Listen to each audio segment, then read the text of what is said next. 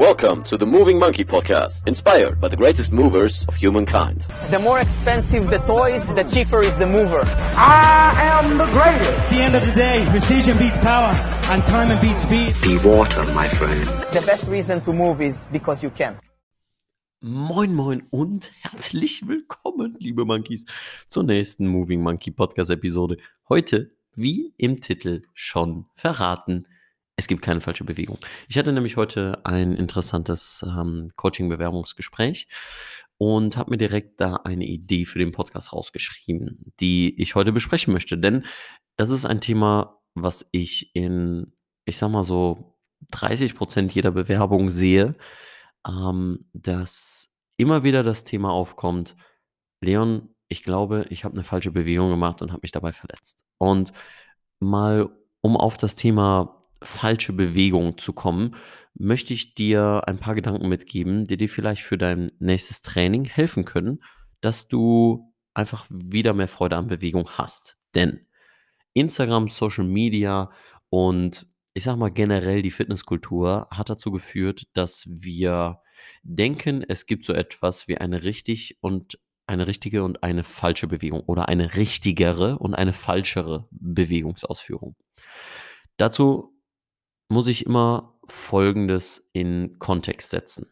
Erstens, es gibt keine falsche Bewegung. Bewegung ist abhängig von deinem Ziel. Denn wenn du dir vorstellst, dass du irgendwelche Bewegungen machst, die falsch sein könnten, dann hast du Angst vor einer Bewegung. Du hast Sorge davor, dass du dich verletzt. Und ich sag mal, das ist erstmal nichts Schlechtes. Also brauchst du dir jetzt nicht den Gedanken zu machen von wegen, oh Gott, äh, Mist, ich ähm, äh, kenne diesen Gedanken und ah, nee, scheiße, jetzt habe ich wieder was falsch gemacht. Das Problem in unserer Gesellschaft ist, dass wir Fehler zu machen ähm, als schlecht konditioniert haben. Fehler zu machen ist erstmal gut, weil daraus können wir lernen. Wie führt mich das jetzt aber zum Thema falsche Bewegung? Wenn du eine Bewegung in Anführungszeichen falsch ausführst, dann meinen wir damit vielleicht, dass wir eine Technik haben, die dem zugrunde liegt, die ein effizientes Bewegungsmuster darstellt. Nehmen wir mal eine Kniebeuge. Was wird gesagt, was falsch ist? Ein runder Rücken und eine ja, Knie, ein Knievalgus, also ein Kollaps der Knie nach innen. Jetzt ist aber mal die Frage, warum ist das denn so falsch? Warum können wir denn nicht mit rundem Rücken eine Kniebeuge machen? Ich gebe mal ein Beispiel. Stell dir vor, du bist Strongman und musst einen durchaus sehr, sehr schweren, 100, 150 Kilo schweren Stein hochheben und ihn auf ein Podest setzen. Machst du das mit einem geraden Rücken? Wirst du den Stein die ganze Zeit mit geradem Rücken aufheben können und ich sag mal, bis zu einem gewissen Grad ist es ein Kreuzheben und zu einem anderen Grad ist es ein Squat, wird deine Wirbelsäule immer in dieser Neutral Position sein? Die Antwort ist ganz klar, nein. Du formst deine Wirbelsäule so, dass sie sich ergonomisch, und Ergonomie ist nochmal ein anderes Wort, was wir gleich ähm, nochmal ein bisschen aufgreifen werden, dass du dich um den Stein herumbeugst, weil du dann die beste Kraft auf den Stein wirken kannst dass du ihn aufhebst. Und deswegen sagte ich eben, dass die ganze Vorstellung von, es gibt eine falsche Bewegung, schwachsinnig ist. Weil das, was mir mein Klient heute im Telefonat gesagt hat, was mir sehr, sehr viele Leute sagen, ist, dass die Vorstellung vorherrscht, es gibt richtige und falsche Bewegung. Das führt dazu, dass du Angst hast, dich wieder zu bewegen, wenn irgendetwas wehtut. Und dass du irgendwie das Gefühl hast, ähm, irgendwas stimmt nicht mit dem, wie du dich bewegst und lieber bewegst du dich gar nicht, weil du könntest ja etwas falsch machen. So, all diese Punkte sind hinderlich dafür, dass du deine Schmerzen in den Griff bekommst. Deswegen denk lieber daran, dass du Bewegungen machen solltest, die schmerzfrei sind. Und selbst wenn du Schmerzen in bestimmten Bewegungen hast, dann geh hin und schaue, welche sind denn unproblematischer und welche sind denn problematisch. Und das führt dich dann dazu, dass du dich trotzdem weiter bewegst, keine Angst vor Bewegung hast und keine Angst gegenüber Bewegung aufbaust und vor allem, dass du deinen Fokus anders setzt. Und da möchte ich dir noch einen Tipp mitgeben. Denn wenn wir von der optimalen Bewegung sprechen, ich habe ja gerade eben gesagt, die ist immer auf ein Ziel ausgerichtet. Das heißt, deinem Ziel entsprechend musst du entscheiden, ist das, was ich jetzt gerade in der Bewegung mache, zielführend oder nicht. Nehmen wir das Beispiel die Kniebeuge.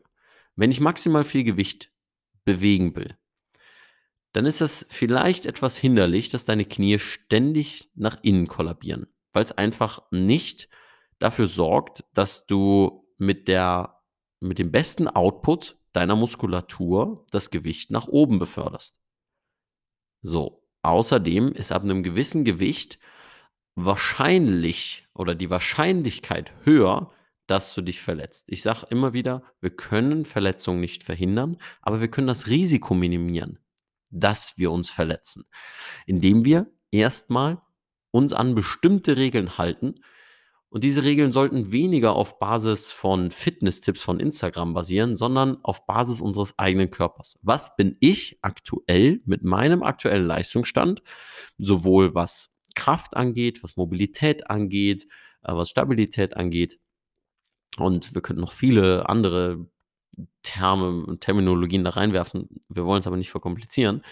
Ähm, wie bin ich denn mit meinem aktuellen Leistungsstand in der Lage, mein Ziel oder dem Ziel entsprechend mich zu bewegen? Wenn ich zum Beispiel das Ziel habe, von A nach B zu laufen, dann kann man das auf ganz viele verschiedene Arten und Weisen machen. Und es bedarf daher auch einer Analyse zu gucken, was kann denn dein Körper aktuell? Wie bewegt er sich denn erstmal von A nach B, wenn du nicht drüber nachdenkst? Und dann die Frage, hast du dabei Probleme? Hast du dabei Schmerzen? Oder wie fühlst du dich generell an? Weil natürlich kann ich als Experte der Bewegung, als ähm, Wissenschaftler in diesem Bereich eine optimale Formel entwerfen, wie ergonomisch am besten sich äh, jemand von Ziel, äh, von, von Punkt A nach Ziel B bewegt. Doch wenn ich den Körper dann damit so beeinflussen muss, dass er sich unwohl fühlt, dann bringt es mir vielleicht nicht so viel, weil erstmal ist das Ziel, dass sich der Mensch doch grundlegend erstmal bewegt und eine Bewegungsform findet, an der er Spaß hat. Denn das ist das, was Fitness uns leider häufig verwehrt dass viele sich gar nicht erst bewegen, weil sie denken, sie könnten so viel falsch machen.